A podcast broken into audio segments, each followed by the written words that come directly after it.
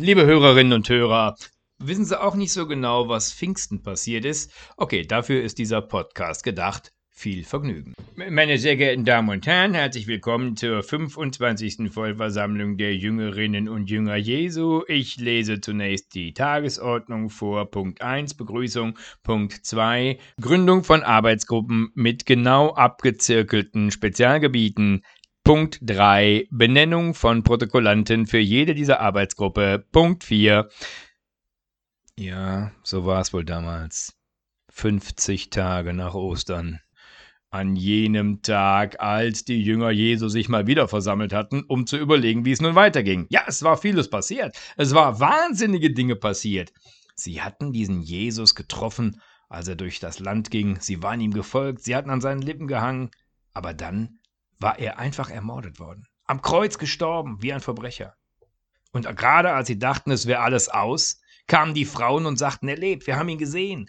Und da kamen auch Petrus und Johannes und sagten, wir haben ihn auch gesehen. Und dann erschien er vielen von ihnen auf einmal und sagte, Friede sei mit euch.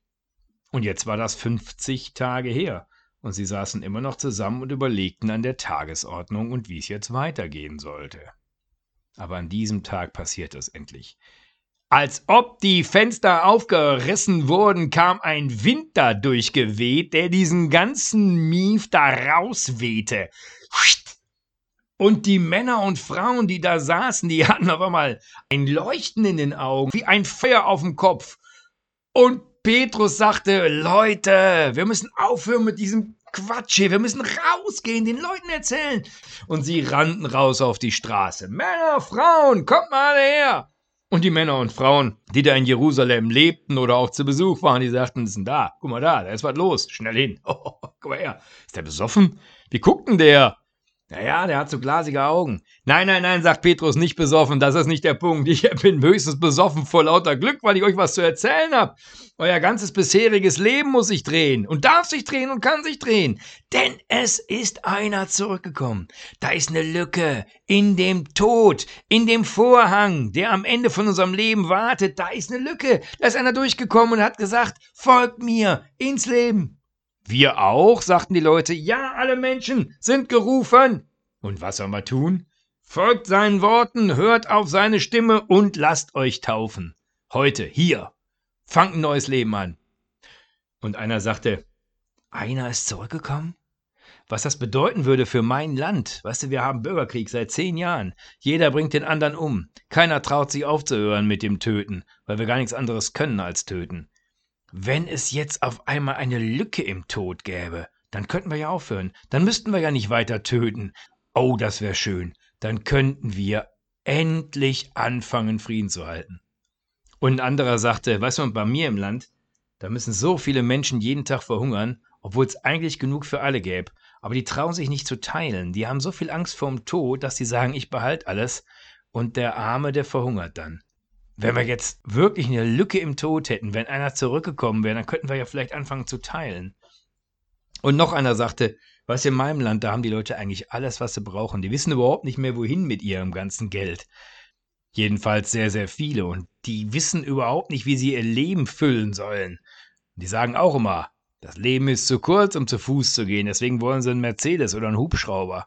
Oder die sagen, das Leben ist viel zu kurz, um schlechte Weine zu trinken. Und deswegen trinken sie viel zu viel von den guten Weinen. Und wenn nichts anderes da ist, am Ende auch von den schlechten. Wenn das Leben überhaupt nicht kurz wäre, sondern wenn es weiterginge, wenn da eine Lücke im Tod wäre, durch die wir gehen sollen, könnten wir vielleicht aufhören, uns immer so viel Leben auf Teufel komm rauf zu beschaffen.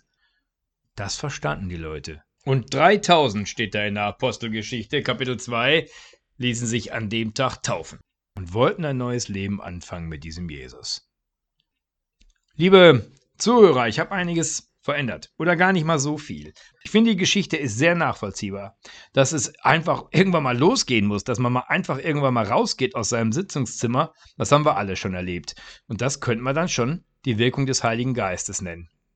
Viele Leute sagen, ja, Vater, Sohn, okay, kann ich mir noch vorstellen, aber Heiliger Geist, was soll denn das sein? Ganz einfach. Der Heilige Geist ist Gott mitten unter uns. Da, wo Menschen sich lieben, da, wo Menschen Ideen haben, da, wo Menschen plötzlich anfangen und loslegen, da ist der Heilige Geist.